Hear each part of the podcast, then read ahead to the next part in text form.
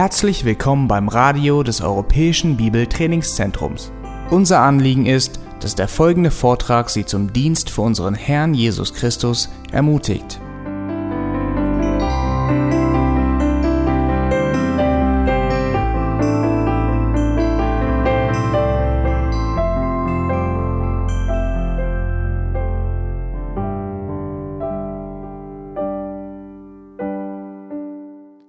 Ich habe vor vielen Jahren erfahren, dass VW ihren Eingestellten den Tag freigeben, wenn sie zu einer goldenen Hochzeitsfeier ihre Eltern oder Schwiegereltern fahren. Das hört sich sehr großzügig von VW an, aber man muss überlegen, wie oft kommt es vor, dass Menschen eine goldene Hochzeit heutzutage feiern. Also früher war es auch selten, aber es lag an der Lebenslänge der Verheirateten. Die Menschen leben etwas länger jetzt durch Medizin und so weiter und durch Gottes Gnade. Aber heute liegt es an der Lebenslänge der Ehe, nicht an den Eheleuten, dass es so selten geworden ist, dass man eine goldene Hochzeit feiert. Es gibt mehrere Gründe, die zur Scheidung führen, aber es gibt nur eine Quelle der Scheidung. Und dies nennt uns Jesus in Matthäus 19, nämlich die Herzenshärtigkeit. Und diese Quelle der Scheidung wollen wir heute betrachten und einen Be Hauptgrund der Scheidung wollen wir heute in Maleachi betrachten. Ich bitte euch, Maleachi Kapitel 2 aufzuschlagen. Dazu wollen wir uns mit Gottes Einstellung zur Scheidung befassen. In diesem Text sagt uns Gott, wie er die Scheidung betrachtet. Und seine Einstellung zur Scheidung ist leider ganz anders als die der heutigen Gesellschaft. Wir lesen gemeinsam Malachi 2, Vers 10 bis Vers 16. Haben wir nicht alle einen Vater? Hat nicht ein Gott uns geschaffen? Warum handeln wir treulos aneinander, um den Bund unserer Väter zu entweihen? Judah hat treulos gehandelt, und ein Gräuel ist in Israel und in Jerusalem verübt worden. Denn Judah hat das Heiligtum des Herrn entweiht, das er liebt, und hat die Tochter eines ausländischen Gottes geheiratet. Dem Mann, der das tut, wird der Herr alles ausrotten, was lebt und antwortet. Aus den Zelten Jakobs, selbst wenn er dem Herrn der Herrscharen eine Opfergabe darbringt. Und zweitens tut ihr dies, ihr bedeckt mit Tränen den Altar des Herrn, mit Weinen und Stöhnen, weil er sich euer Opfergabe nicht mehr zuwendet und sie nicht mehr mit Wohlgefallen aus eurer Hand annimmt. Ihr sagt, weswegen? Deswegen, weil der Herr Zeuge gewesen ist zwischen dir und der Frau deiner Jugend, an der du treulos gehandelt hast, wo sie doch deine Gefährtin ist und die Frau deines Bundes. Und hat er sie nicht zu einem gemacht, zu einem Fleisch, in dem Geist ist? Und was erstrebt das eine? Nachkommenschaft von Gott so hütet euch bei eurem Leben und an der Frau deiner Jugend handle nicht treulos. Denn ich hasse Scheidung, spricht der Herr, der Gott Israels. Ebenso wie wenn man sein Gewand mit Unrecht bedeckt, spricht der Herr der Herrscharen. So hütet euch bei eurem Leben und handelt nicht treulos. Also letzten Sonntag haben wir die Verse 10 bis äh, 12 betrachtet und wir haben gesehen, dass die eigentliche Sünde in diesem Abschnitt die Treulosigkeit ist. Fünfmal steht es hier, äh, handeln wir treulos oder treulos gehandelt haben. Und es steht als Befehl, handelt nicht treulos. Also fünfmal in diesem Text geht es darum, dass man treulos handelt. Wir haben gesehen, dass das Wort ähnlich ist wie das Wort Verrat. Sie haben einander verraten und sie haben den Bund Gottes entweiht. Und so die eigentliche Sünde hier ist die Treulosigkeit. Und wir haben zwei Beispiele in diesem Text. Wir haben letzten Sonntag gesehen, dass es um die Mischehe ging, wo sie eine Tochter eines fremden Gottes geheiratet haben. Anders gesagt, sie haben eine ungläubige Frau geheiratet. Und wir haben in Nehemiah gesehen, Kapitel 13, dass nach seiner kurzen Abwesenheit, wo er zurück nach Jerusalem kam, dass die Hälfte der Kinder, steht es im Text, haben Asdotisch und verschiedenen Sprachen aus den Ländern gesprochen. Und man sagt nicht umsonst, dass man seine Muttersprache redet. Das heißt, die Frau, die Mutter hat große, einen großen Einfluss auf die Kinder. Und diese Kinder haben nicht die Sprache des Vaters gesprochen, sondern die Sprache der Mutter gesprochen. Und da sieht man, wie dieser gottlose Einfluss von diesen ungläubigen Frauen, was für einen Einfluss sie hatten auf diesen Kindern. Sie haben nicht mehr die Sprache, in der Gottes Schrift geschrieben wurde, in der Sprache der Israeliten gesprochen, sondern in der Sprache diesen äh, äh, Nationen, die anderen Götzen hatten und angebetet haben. Und so wir haben gesehen, dass Gott sie sehr stark zurechtgewiesen haben, weil sie haben nicht nur treulos aneinander gehandelt, wie es in Vers 10 steht, sondern auch sie haben den Bund Gott gegenüber äh, entweiht. Und so das war letzten Sonntag. Wir wollen heute fortsetzen mit Vers 13. Und wir sehen hier einen zweiten Bereich, wo sie treulos aneinander gehandelt haben. Wir lesen in Vers 13. Und zweitens tut ihr dies. Ihr bedeckt mit Tränen den Altar des Herrn, mit Weinen und Stöhnen, weil er sich euer Opfergabe nicht mehr zuwendet und sie nicht mehr mit Wohlgefallen aus eurer Hand annimmt. Ihr sagt, weswegen? Deswegen, weil der Herr Zeuge gewesen ist zwischen dir und der Frau deiner Jugend, an der du treulos gehandelt hast, wo sie doch deine Gefährten ist und die Frau deines Bundes. Also wir haben mehrmals gesehen, dass das Wort Bund vorkommt in Malachi. Gott betont unterschiedliche Bündnisse mit dem Volk. Einmal diesen Bund mit Levi und die Priester haben diesen Bund gebrochen. Und dann diesen Bund unserer Väter, was der, das alte Bund war, das haben wir auch letzten Sonntag äh, betrachtet. Und dann jetzt, heute spricht er in diesem Abschnitt den Ehebund an. Und was interessant ist, das Volk wirft Gott vor, ihnen gegenüber treulos gehandelt zu haben. Die stellen ihn Fragen, ob er sie überhaupt liebt. Deswegen in dem ersten Abschnitt, Kapitel 1, 1 bis 5, Gott fängt an mit, ich habe euch geliebt. Und sie sagen, worin hast du uns geliebt? Wir sehen deine Liebe nicht. Und hier sehen wir, dass sie weinen und heulen in Vers 13 und bedecken seinem Altar mit Tränen und weinen und stöhnen und sie fragen sich, warum nimmt er unsere Opfergabe nicht an? Und sie sind blind dazu, warum er es nicht tut. Genau wie sie dazu blind waren, dass dieses Opfern von blinde und lahme Tieren, dass das vergeblich war und dass das Gott gekränkt hat. Und sie haben Böses über Gott gesagt. In Kapitel 2, Vers 17 lesen wir, Ihr ermüdet den Herrn mit euren Worten, doch ihr sagt, womit ermüden wir ihn? Damit, dass ihr sagt, jeder, der Böses tut, ist gut in den Augen des Herrn und an solchen hat er gefallen. Oder sie sagen über Gott, wo ist der Gott des Gerichts? Und so, die haben sich beklagt über Gott. Sie haben Gott auf die Anklagebank gesetzt und meinten, dass er ihnen gegenüber treulos ist. Und Gott weist sie zurecht in diesen, äh, durch Malachi und macht deutlich, was in Vers 6 steht, Malachi 3, Vers 6. Nein, ich, der Herr, ich habe mich nicht geändert. Darum, Söhne Jakobs, seid ihr nicht aufgerieben worden.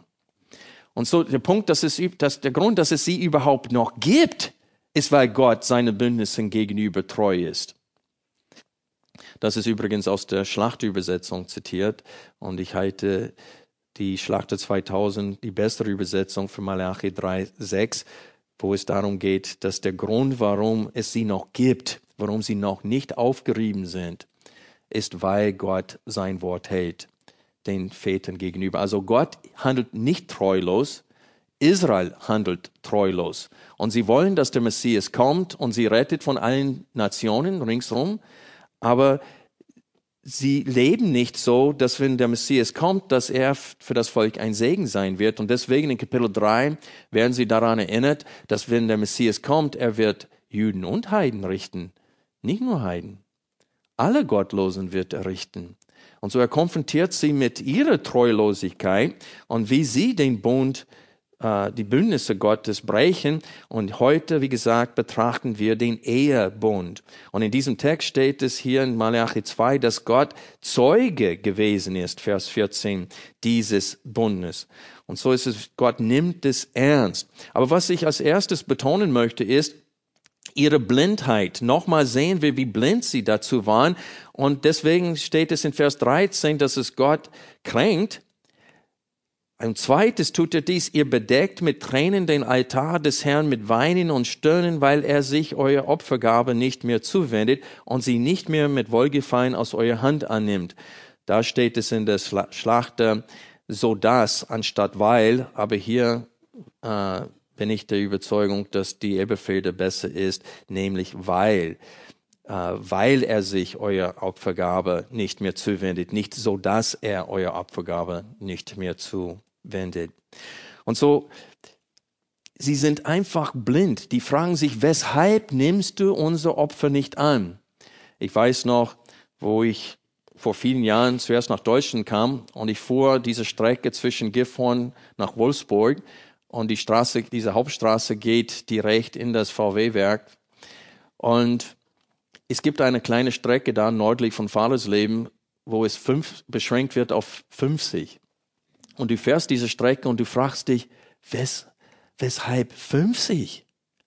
Und dann fährst du ein bisschen weit und da steht ein Schild für dieses Naturschutzgebiet und darunter steht ganz fett gedrückt, große Buchstaben und unterstrichen noch mit Aufrufzeichen danach, deshalb 50.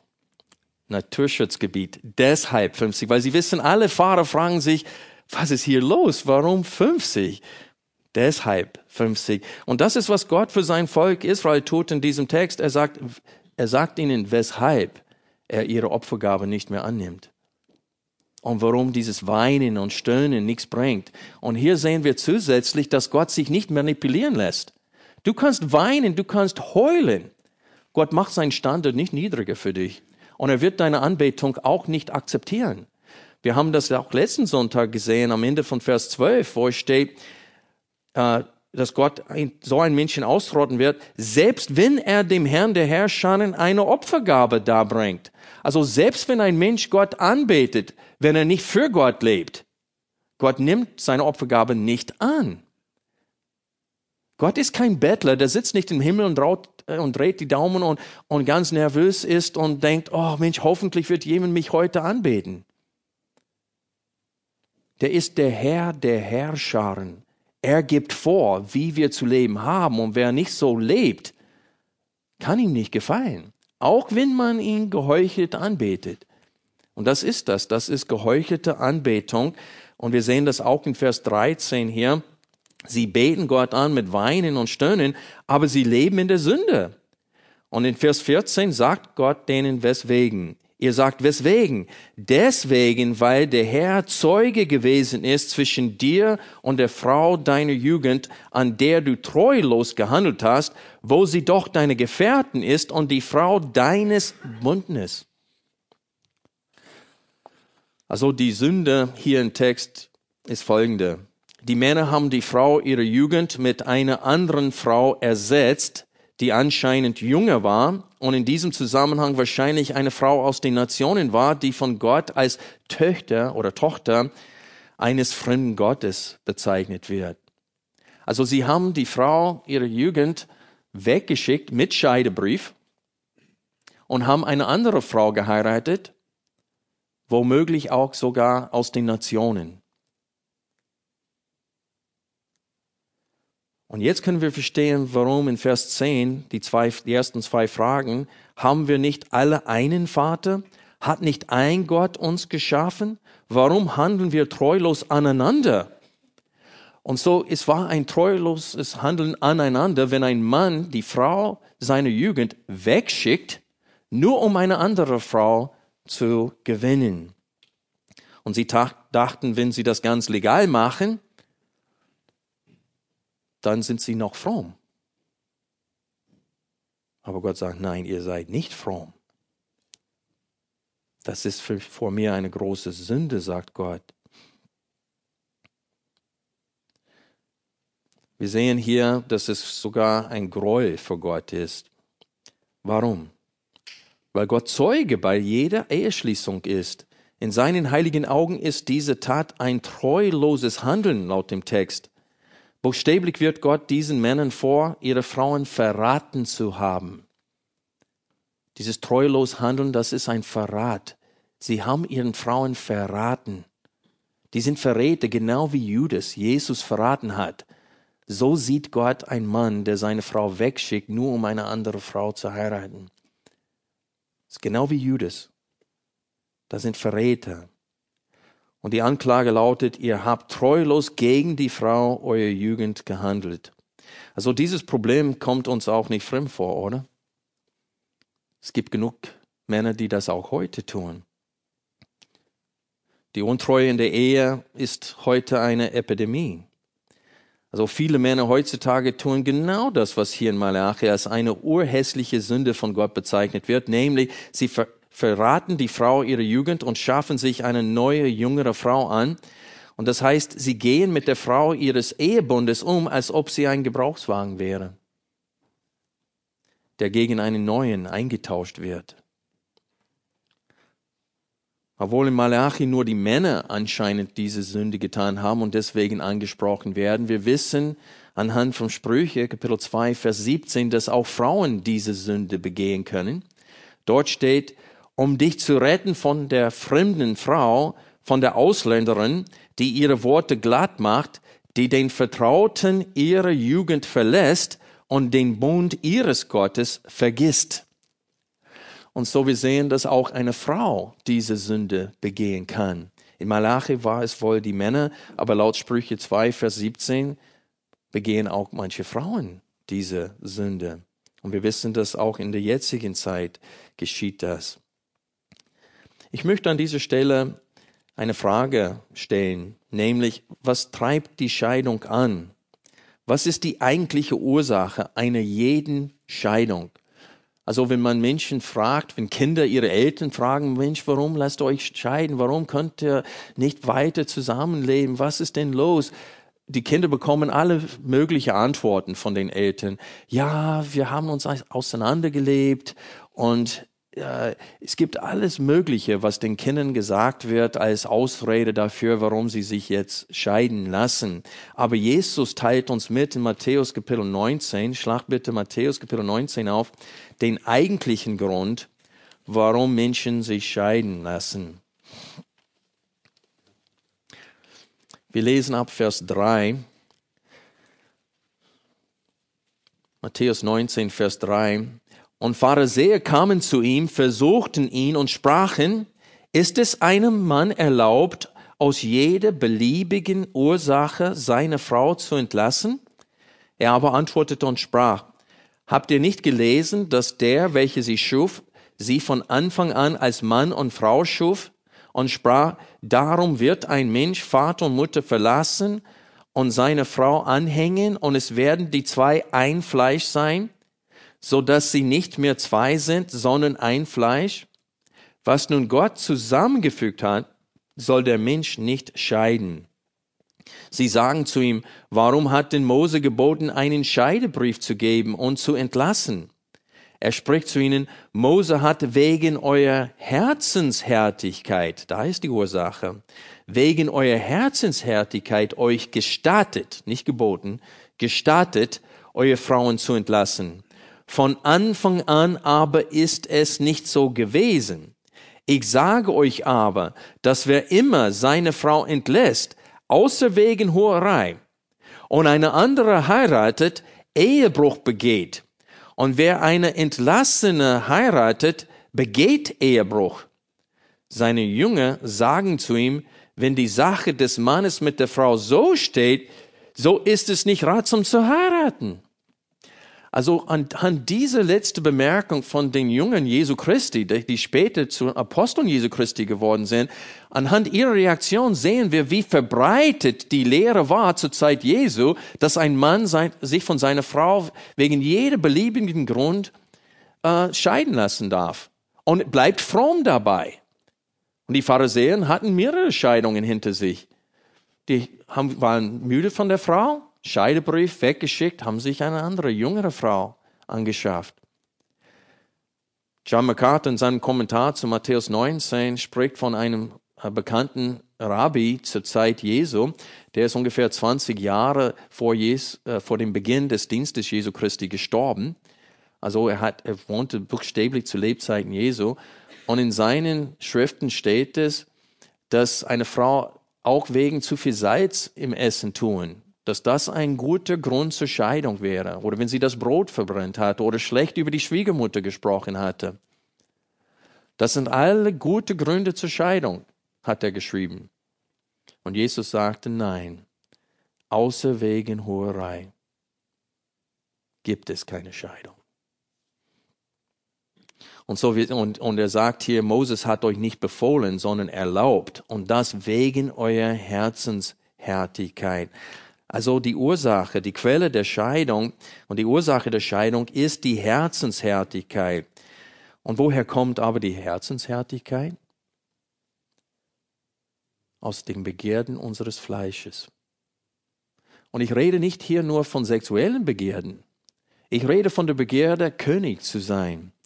Diese Selbstliebe, dass der Mensch Erster in der Ehe sein möchte. Und es ist interessant, nachdem, lass uns Römer Kapitel 13 aufschlagen, Vers 12, nachdem Paulus so deutlich in Römer 12 erklärt hat, wie wir jetzt leben sollen in angesichts dieser Erbarmungen Gottes, dass wir uns selbst Gott zur Verfügung stellen als ein lebendiges, heiliges und Gott wohlgefälliges Opfer äh, stehen sollen und sagen sollen, Herr, hier bin ich, gebrauche du mich. Und dann steht es da in Römer 12, wie ein Christ leben soll. Und dann Kapitel 13 spricht er an, das, was uns daran hindern will. Und in Kapitel 13, Vers 11 lesen wir, und dies tut als solche, die die Zeit erkennen, dass die Stunde schon da ist, dass ihr aus dem Schlaf aufwacht. Wenn es steht und dies tut, was ist damit gemeint? Well, was in den Versen 8 bis 10 geschrieben steht, wo es steht, seid niemand irgendetwas schuldig, als nur einander zu lieben. Denn wer den anderen liebt, hat das Gesetz erfüllt. Denn das, du sollst nicht Ehe brechen, du sollst nicht töten, du sollst nicht stehlen, du sollst nicht begehren. Und wenn es ein anderes Gebot gibt, ist in diesem Wort zusammengefasst, du sollst deine Nächsten lieben wie dich selbst. Die Liebe tut dem Nächsten nichts Böses. So ist nun die Liebe die Erfüllung des Gesetzes. Und dann sagt Paulus, dies tut, erfülle das, was ich gerade gesagt habe.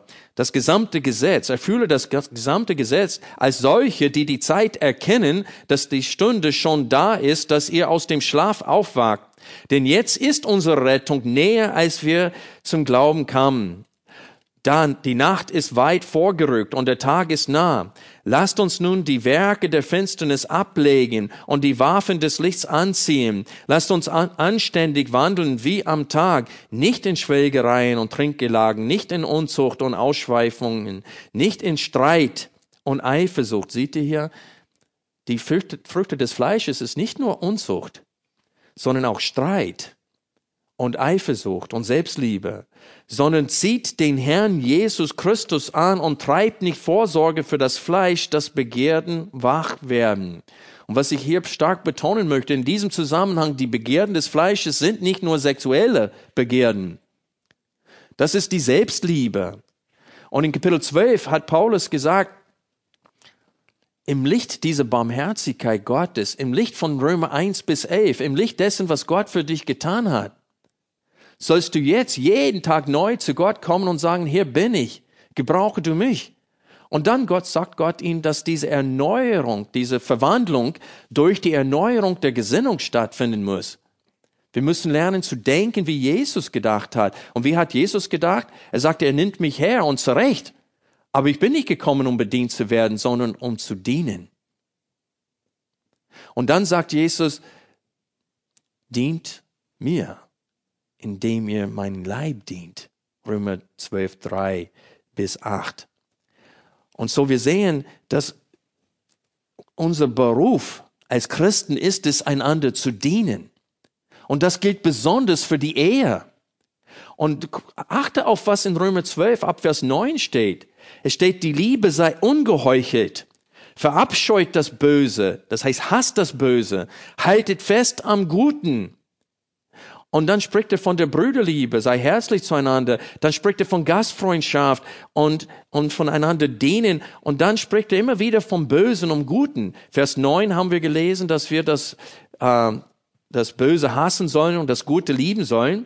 In Vers 21 steht es, lass dich nicht vom Bösen überwinden, sondern überwinde das Böse mit dem Guten. Und dann sehen wir das mitten in diesem Abschnitt, in Vers 17, das, was jede Ehe nötig hat, nämlich vergeltet niemand Böses mit Bösem. Seid bedacht auf das, was ehrbar ist für allen Menschen. Wenn möglich, so viel es an euch liegt, lebt mit allen Menschen in Frieden. Das gilt für die Ehe. Und ich sage euch, der Grund, warum christliche Ehen nicht gut sind, ist, weil sie schlechte Christen sind. Du bist kein guter Christ, wenn du Römer 12 nicht gehorchst. Das ist das A und O des christlichen Lebens. Und wenn du das nicht tust, dann wirst du keine Ehe zur Ehre Gottes führen können, weil du kein guter Christ bist. Ein guter Christ bezahlt niemanden Böse mit Bösem. Niemals. Scheldwort mit Scheldwort fügt äh, Petrus noch dazu in 1. Petrus in seinem Brief. Wie oft kommt es aber vor in der Ehe? Eine sagt etwas unüberlegt, weil sie ein bisschen im Fleisch gekränkt sind. Und was tun wir? Geben es gleich zurück. Und dann entsteht die Hartherzigkeit. Weil wenn über eine längere Zeit man immer wieder Böses mit Bösem vergeltet, dann entsteht natürlich die Hartherzigkeit und irgendwann mal will man mit dieser Person nicht mehr leben. Und dann sucht man einen Ausweg aus der Ehe raus, weil man nicht mehr glücklich ist in der Ehe. Aber man sieht seine eigene Schuld nicht in der Sache. Weil man muss verstehen, wenn ich niemals Böse mit Bösem vergelten, dann irgendwann mal muss mein Ehepartner wenn dieser Partner mir tatsächlich Böses tut, das einsehen und sich schämen deswegen und Buße tun. Aber es ist, als ob man Benzin auf ein Feuer kippt, wenn man Böses mit Bösem vergeltet. Und so wir sehen hier, dass wir keine Vorsorge für das Fleisch treiben sollen, damit Begehren nicht wach werden. Und das können wir nur tun, wenn wir Römer 12, 1 bis 3 gehorchen. 12.1, es ist nur logisch, es ist dein Gottesdienst, dich selbst Gott zur Verfügung zu stellen und sagen, ich bin dein Diener. Das Problem ist, wir lieben unser Haus und wir lieben unsere Hobbys. Da sind Götzen in unserem Leben. Und wer unser Ehepartner, wenn, wenn er kein Verständnis für unseren Götzen hat. Und das ist das Problem. Wir kriegen die nötige Unterstützung von dem Partner für unseren Götzen nicht. Und das ist, das ist, warum Ehen auseinandergehen. Auch in der jetzigen Zeit, auch unter Christen. Also wir müssen dieses Wort von Malachi zum Herzen nehmen. Ich bitte euch, Malachi nochmal aufzuschlagen.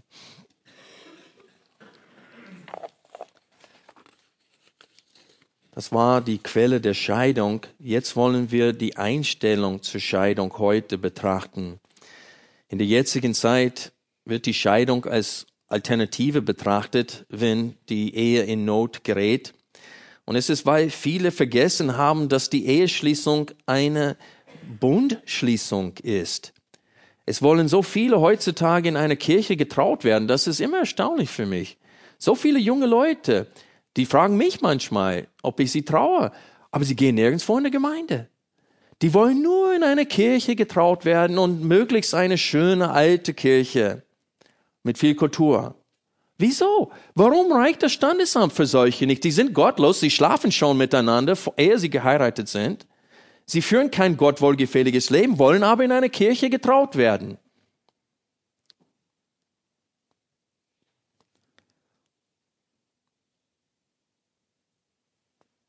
Aber sie vergessen dabei, ob sie bei dem Standesamt heiraten oder in der Kirche, Gott tritt als Zeuge auf in beiden Fällen. Das sehen wir in 2 Vers 14, wo es steht hier, Deswegen, weil der Herr Zeuge gewesen ist zwischen dir und der Frau deiner Jugend, an der du treulos gehandelt hast. Manche würden meinen, ja, das gilt nur für die Israeliten, die in einem Gottesdienst äh, ein Eid voreinander gegenüber abgelenkt haben. Aber nicht, wenn man 2. Korinther, oder 1. Korinther 7 aufschlägt und die Verse 10 bis 16 liest. Da steht es, was ist in dem Fall, dass zwei Ungläubige, die bereits verheiratet sind, eine von denen kommt zu glauben, soll er sich scheiden lassen, weil der andere Partner nicht gläubig ist? Und wie hat Paulus darauf geantwortet? Nein. Was sollen sie stattdessen tun? Sie sollen versuchen, diesen ungläubigen Partner zu erretten, indem sie vorbildlich leben. Das ist ihre Aufgabe vor dem Herrn. Und so daran sehen wir, dass diese Ehe zwischen zwei Ungläubigen für Gott Gültigkeit hat. Sonst musste Gott sagen, es war keine Ehe, du kannst deinen Weg gehen. Aber er sagt, nein, bleib in diese Ehe, sagt er. Und Petrus sagt genau dasselbe in 1. Petrus 3. Er spricht da hauptsächlich zu Frauen, die gelitten haben unter einem ungläubigen Mann, die sind zum Glauben gekommen. Und er sagt, die sollen in aller Keuschheit und Unterordnung ihren Männern gewinnen. Ohne ein Wort. Und dann warnt Gott den Männern in dieser Beziehung, ähm, verständlich mit ihren Frauen umzugehen. Aber der Punkt ist, ist, dass anhand von 1. Korinther 7 und 1. Petrus 3 sehen wir, dass jede Ehe, ob standesamtlich ist, ob gläubig oder ungläubig, jede Ehe, die geschlossen wird, gilt vor Gott. Egal in welchem Land, ob das in einem Stamm im Urwald ist oder ob das in London, England ist. Es ist egal, wo die Hochzeit stattfindet. Es ist egal, welche Bräuche und Sitte dabei geführt werden. Es ist eine Ehe vor Gott. Und dieser Bund ist ein wichtiger Bund. Was versprechen Menschen und wenn ich sie traue, die versprechen einander, Augen nur füreinander zu haben. Die versprechen einander wirklich in aller Keuschheit einander zu lieben, in Freud und im Leid, in Armut oder Reichtum, bis der Tod sie scheidet. Und auch wenn sie das einander nicht versprechen, Gott erwartet das von denen, denn es ist ein Bund. Wer hat die Ehebund diese, diesen Bund hineingeführt? Gott selbst. Die erste Trauung wurde durch Gott durchgeführt. Adam und Eve geschaffen. Übrigens an dieser Stelle betone ich ein Mann, eine Frau. Zusammengeführt und zu einem gemacht. Und deswegen sagte Jesus, was Gott zusammengeführt hat, soll kein Mensch scheiden. Und das hat Jesus mehrere tausende Jahre später gesagt als der Schöpfung. Das heißt, das, was Gott zur Zeit der Schöpfung gesagt hat, zur Zeit Mose gesagt hat, das galt immer noch zur Zeit Jesu Christi und auch heute, 2000 Jahre später. Wir sehen die Einstellung Gottes zur Scheidung in Vers 16. Es steht hier, denn ich hasse Scheidung, spricht der Herr, der Gott Israels. Also warum hasst Gott die Scheidung? Ich möchte euch drei Gründe geben. Einen haben wir gerade betrachtet, nämlich weil die Eheschließung ein, eine Bundschließung ist. Und ein Bund ist ein Pakt zwischen zwei Parteien. Und in diesem Pakt bestehen die Bedingungen der Vereinigung, die Forderungen des Bundes und die Vorteile und das Ziel des Bundes. Und wie gesagt, das gilt für jede Ehe ob äh, man aussagt solche Versprechungen oder nicht. Gott ist es, der diesen Bund gegründet hat und er stellt die Bedingungen des Bundes dar, nicht die Ehepartner. Ich weiß, manche sehr reiche Männer, wenn sie eine Frau heiraten, dann wird alles mit einem Vertrag geregelt, wie viel Geld im Fall von einer Scheidung. Sie bekommen manche Regeln sogar, dass sie sogar einmal im Jahr fremdgehen dürfen und so weiter und die Frau unterschreibt. Aber trotzdem, die Bedingungen, die sie aufgestellt haben für sich, gelten nicht. Gottes Bedingungen gelten, denn er hat Adam und Eva geschaffen. Er hat die Ehe geschaffen und er stellt die Bedingungen dar. Ob man sich solche Verheißungen ausspricht oder nicht, ist man trotzdem vor Gott äh, verpflichtet, diese Bedingungen einzuhalten. Sonst darf, dürfen sie nicht heiraten. Also Gott wacht über diesen Bund. Und es ist wichtig, dass man versteht, ob Gott eingeladen ist oder nicht, ist er als Trauzeuge dabei. Er ist Trauzeuge eine jede Hochzeit, eine Ehe, jede Eheschließung. Ein zweiten Grund ist, weil Gottes Plan für die Ehe die Einheit ist. Gott will nicht, dass das, was er selbst zusammengefügt hat, von irgendjemandem getrennt wird. Wie wir vorhin gelesen haben von Jesus. Jesus zitiert aus 1. Mose, darum wird ein Mensch Vater und Mutter verlassen und seine Frau anhängen und es werden die zwei ein Fleisch sein, so dass sie nicht mehr zwei sind, sondern ein Fleisch. Was nun Gott zusammengefügt hat, soll der Mensch nicht scheiden. Also in Gottes Augen eins plus eins ist eins, nicht zwei wenn es um die Ehe geht. Eins plus eins ist eins. Und Gott will, dass in der Ehe Einheit herrscht. Und das kann ohne Liebe nicht stattfinden. Ohne gemeinsame, gottesfürchtige Ziele. Der dritte Grund, warum Gott Scheidung hasst, weil Gott gottesfürchtige Kinder durch die Ehe für sich sucht.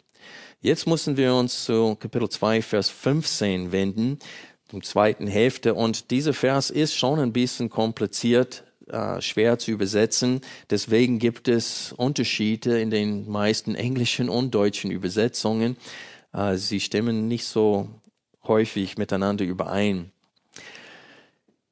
In, in der Elbefelde lese ich vor, äh, am Anfang des Verses steht, und, er, und hat er sie nicht zu einem gemacht? Und da ist die neue Lutherbibel und die Schlachter 2000 Übersetzung, die drei sind äh, eins in dieser Sache. Die alle übersetzen es ungefähr so und hat er sich und hatte sie nicht zu einem gemacht. Und ich glaube, dass diese Übersetzung auch richtig ist, weil das ist die Betonung hier, die Ehe. Und wir wissen anhand von äh, dem Zitat Jesu aus äh, 1. Mose 2, dass Gott die zwei zu einem gemacht hat. Und das ist der Zusammenhang hier. Also das macht am meisten Sinn. Und dann lesen wir weiter, in der Erbefehle steht, zu einem Fleisch, in dem Geist ist. Und das, diese Übersetzung ist eher unwahrscheinlich, weil das Wort im Text ist das Wort Überrest oder Rest, nicht das Wort Fleisch. Und deswegen die Schlachter 2000 Übersetzung halte ich für richtiger hier, der erste Teil von Vers 15. Und hat er sie nicht eins gemacht, ein Überrest des Geistes für ihn. Das heißt, Gott hat sie als Überrest für sich selbst, als Volk für sich, als Besitztum. Der hat die zwei zu eins gemacht, ein Überrest des Geistes für sich. Aber auch wenn wir diesen zweiten Teil des Verses nicht ganz sicher sind, wie es übersetzt werden soll, der erste Teil ist ziemlich sicher, nämlich und hat er sie nicht eins gemacht? Das ist eine wichtige Frage. Hat Gott sie nicht eins gemacht? Und die Antwort ist, ja, hat er. Und jetzt kommt die noch wichtigere Frage, wozu? Wozu hat er sie dann eins gemacht? Und da lesen wir weit in dem Vers, äh, steht hier in der Ebbefelde, und was erstrebt das eine? Das heißt, wozu? Was wollte er erzielen durch die, Ein die Vereinigung von Mann und Frau? Nachkommenschaft von Gott. Aber besser hier wäre für Gott. Es steht einfach Gottes Samen ist die Antwort. Es ist das Wort für Gott und das Wort für Samen im Text als Antwort auf die Frage. Und was erstrebt das eine? Das heißt, was wollte Gott durch diese Vereinigung erzielen? Gottesfürchtige Nachkommenschaft.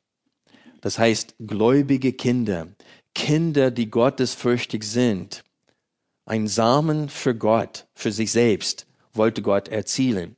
Und jetzt eine Frage an euch. Wenn christlichen Eltern sich scheiden, Wie soll dieses Ziel erreicht werden? Natürlich, Gott mit seiner Gnade kann viel bewirken und die Rettung letztendlich ist immer Gnade. Egal wie gut wir unsere Arbeit als Eltern tun, die Rettung ist immer Gnade.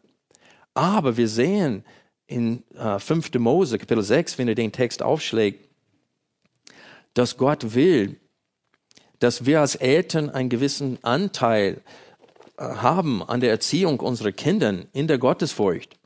Und gleich nachdem in 5. Mose 6, gleich nachdem Gott in 5. Mose 5 die zehn Gebote dargestellt hat, fordert er die Eltern auf, ihre Kinder in der Furcht des Herrn zu erziehen und dass sie diese Gesetze den Kindern einschärfen.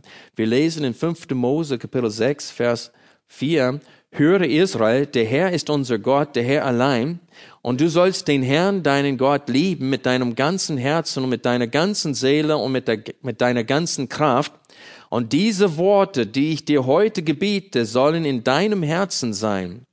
Und du sollst sie deinen Kindern einschärfen und du sollst davon reden, wenn du in deinem Hause sitzt und wenn du auf dem Weg gehst, wenn du dich hinlegst und wenn du aufstehst und du sollst sie als Zeichen auf deine Hand binden, und sie sollen als Merkzeichen zwischen deinen Augen sein, und du sollst sie auf die Pfosten deines Hauses und an deine Tore schreiben. Und es soll geschehen, wenn der Herr dein Gott dich ins Land bringt und so weiter. Aber der Punkt hier ist, ist, dass Gott erwartet von uns, dass wir unsere Kinder in der Furcht des Herrn erziehen dass wir unseren Kindern beibringen, wer Gott ist und was er verlangt, was ist richtig, was ist falsch in den Augen Gottes. Das ist unsere Aufgabe als Eltern. Und wenn wir das den Kindern sagen, aber selbst nicht danach leben, dann machen wir uns als Botschafter Gottes unglaubwürdig in den Augen unseren Kindern.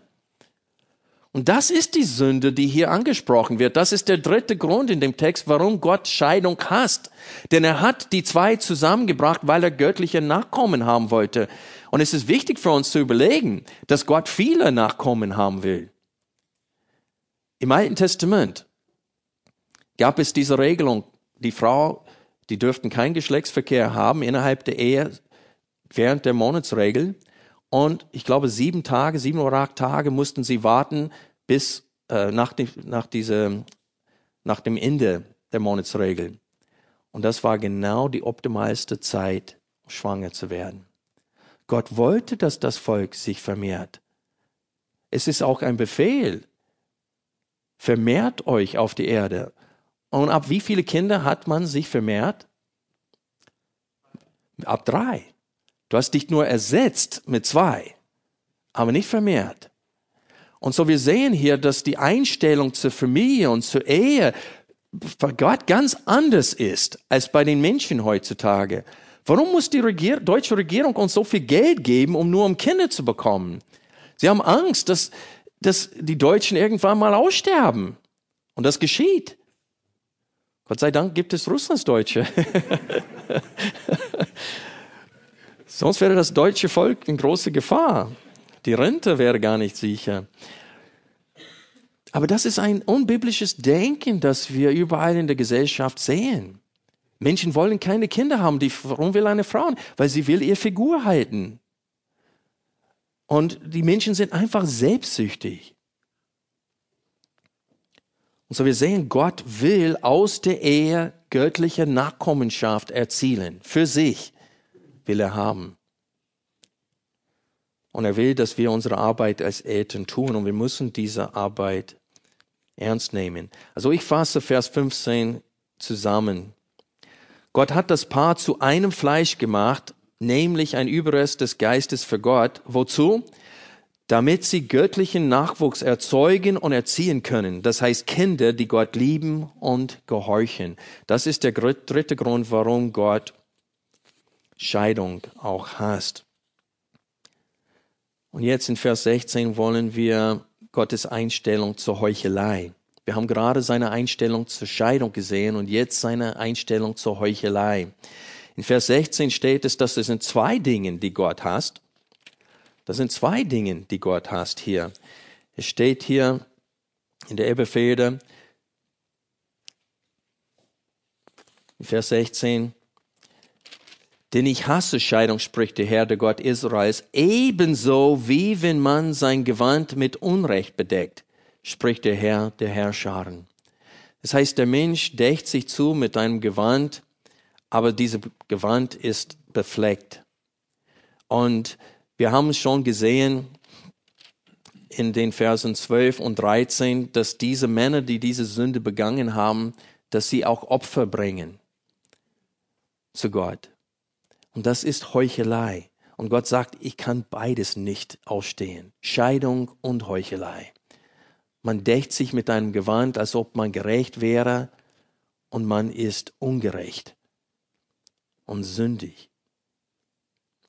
Das Wort für, wenn man äh, mit Unrecht bedeckt, das, das Wort kann auch Gewalt bedeuten, weil der Mann tut seine Frau Gewalt an, wenn er sie wegschickt und eine andere Frau heiratet. Das ist ein Verrat und es betont diese urhässliche Sünde in den Augen Gottes. Die Hauptanwendung sehen wir zweimal im Text. Einmal in Vers 15, am Ende steht es, so hütet euch bei eurem Leben und an der Frau deiner Jugend handle nicht treulos. Diese Worte werden Wort für Wort wiederholt am Ende von Vers 16. Es steht, so hütet euch bei eurem Leben und handelt nicht treulos. Also zweimal im Text wird uns die Anwendung gegeben. Hütet euch bei eurem Leben und handelt nicht treulos. Also ist es wichtig für uns, diesen Befehl zum Herzen zu nehmen. Wir kommen jetzt zur Anwendung. Ich weiß, dass viele diese Predigt falsch verstehen konnten Sie würden meinen, dass es besser ist, einfach zusammenzuleben, als zu heiraten. Wie die Jungen damals gesagt haben, es ist besser nicht zu heiraten. Manche denken, ja, besser nicht zu heiraten, aber wir leben trotzdem zusammen. Und das ist auch keine Option. Denn laut der Bibel ist es eindeutig, dass Sex außerhalb der Ehe von Gott streng verboten ist. Nur innerhalb dieser Verpflichtung, dieses Bundes, des Ehebundes, darf man Geschlechtsverkehr genießen. Das ist Gottes Gebot. Und es steht, dass alle unzüchtigen Menschen, und das Wort Unzucht in der Schrift wird für jegliche Art von Geschlechtsverkehr außerhalb des Planes Gottes verwendet.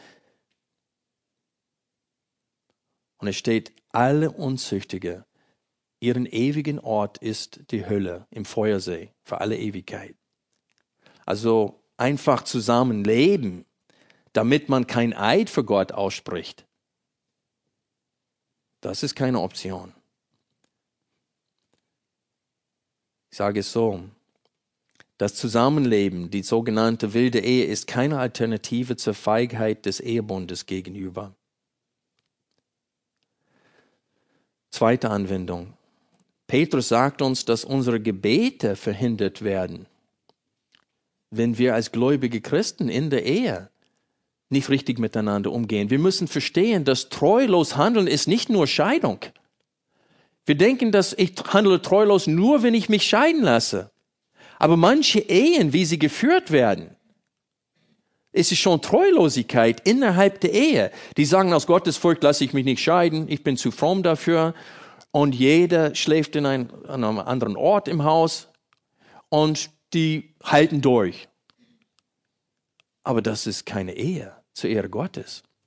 Die handeln dennoch treulos aneinander, auch wenn sie sich nicht scheiden lassen. So, wir müssen verstehen, dass Gottes Standard für die Ehe viel höher ist. Gott sagt in 1. Petrus 3, Vers 7 folgendes, ihr Männer ebenso wohnt bei ihnen, das heißt bei euren Frauen, mit Einsicht als bei einem schwächeren Gefäß, dem weiblichen, und gibt ihnen Ehre als solchen, die auch Miterben der Gnade des Lebens sind, damit eure Gebete nicht verhindert werden. Also Gott teilt den Ehemännern hier mit, dass wenn ihre Frau gläubig ist, dann ist sie seine Tochter. Und wir haben Gott dann als Schwiegervater. In unserem himmlischen Schwiegervater kann hinter Wände gucken. Er sieht alles, was zu Hause geschieht. Und er lässt es sich nicht gefallen, wenn ein Ehemann seine Vollmacht missbraucht und nicht einsichtig mit seiner Frau umgeht. Er weiß, was du im PC dir anschaust, Ehemann. Und er sieht es als Verrat, wenn du Pornografie anschaust. Das ist Treulosigkeit, auch wenn du dich nicht scheiden lässt. Und Gott wird deine Gebete nicht hören. Du kannst flehen, du kannst schreien. Was wir hier in 1. Petrus 3, Vers 7 sehen, ist, dass er sagt genau das, was in Malachi geschrieben steht. Und zweitens tut ihr, ihr heult und weint und bedeckt meinen Altar mit Tränen. Aber dann tut ihr solche Sachen und ihr denkt, dass ich eure Opfergabe abnehmen werde? Gott sagt, ich werde eure Gebete nicht erhören. Ich nehme sie nicht an. Dritte Anwendung. Der Befehl, so hütet euch bei eurem Leben und handelt nicht treulos, heißt mehr als nur keine Scheidung, wie ich vorhin betont habe. Es heißt, dass wir treu in der Ehe gegenseitige ausüben. Es heißt, dass wir eine Ehe zur Ehre Gottes führen sollen, denn Gott sucht göttliche Nachkommenschaft als Frucht der Ehe. Und das Wort Gefährten in Vers 14b ist ein wichtiges Wort.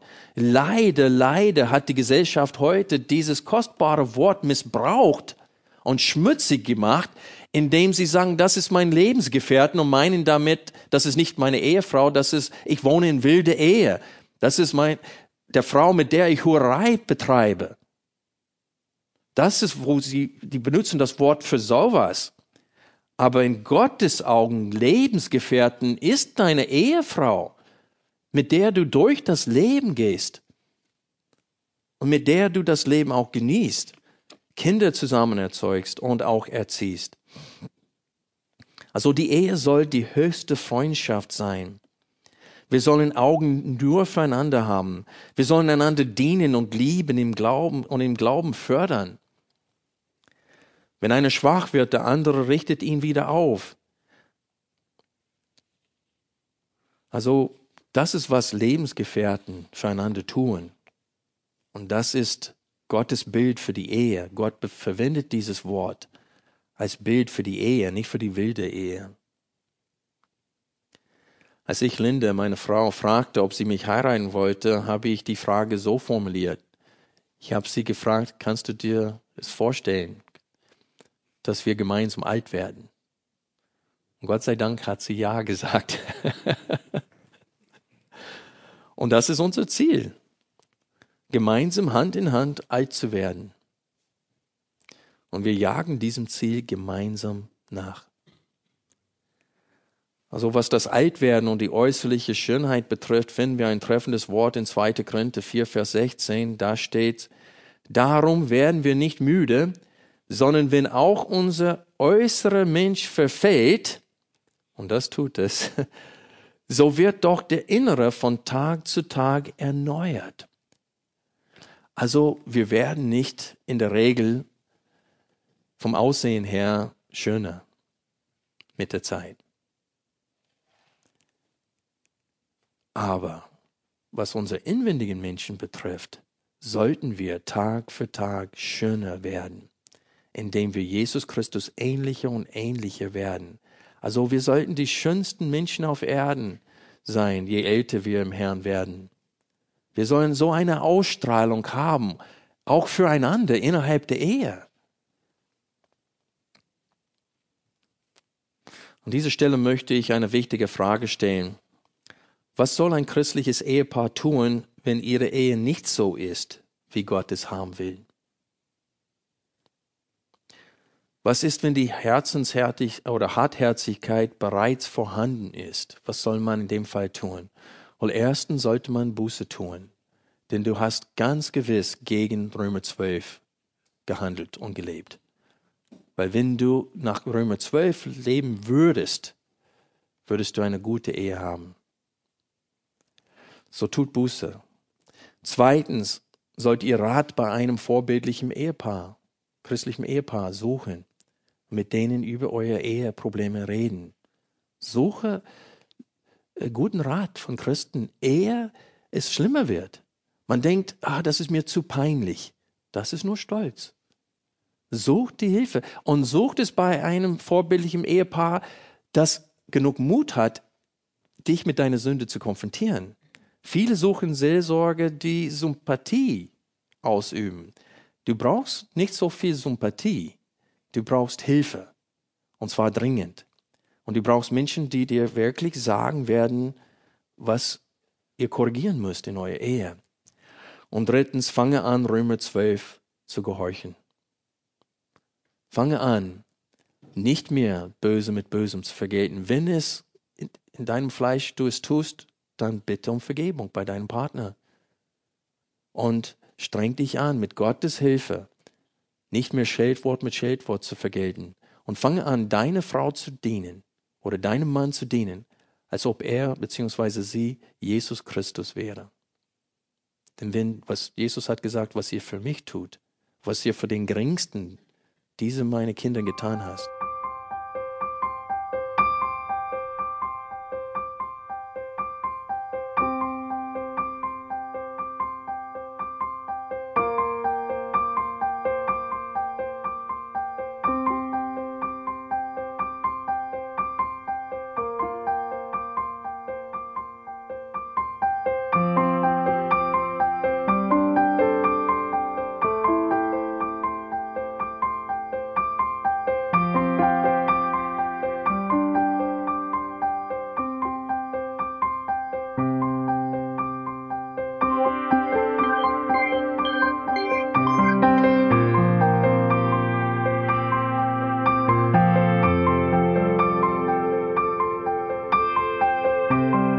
Alle Vorträge unseres Programms, Bücher, DVDs und vieles mehr können Sie bei uns unter www.ebtc-media.org erhalten.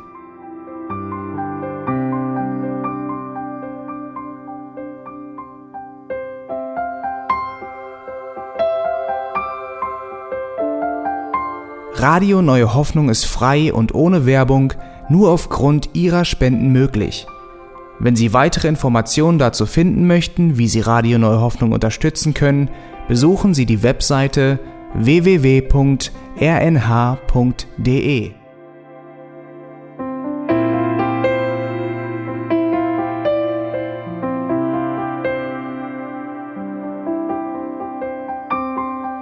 Die Sendezeiten des EBTC sind Montag, Mittwoch, Freitag und Samstag jeweils von 10 bis 11 Uhr.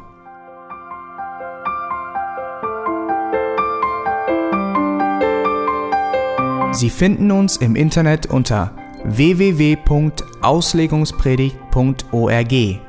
Eine E-Mail können Sie uns senden an radio@auslegungspredigt.org.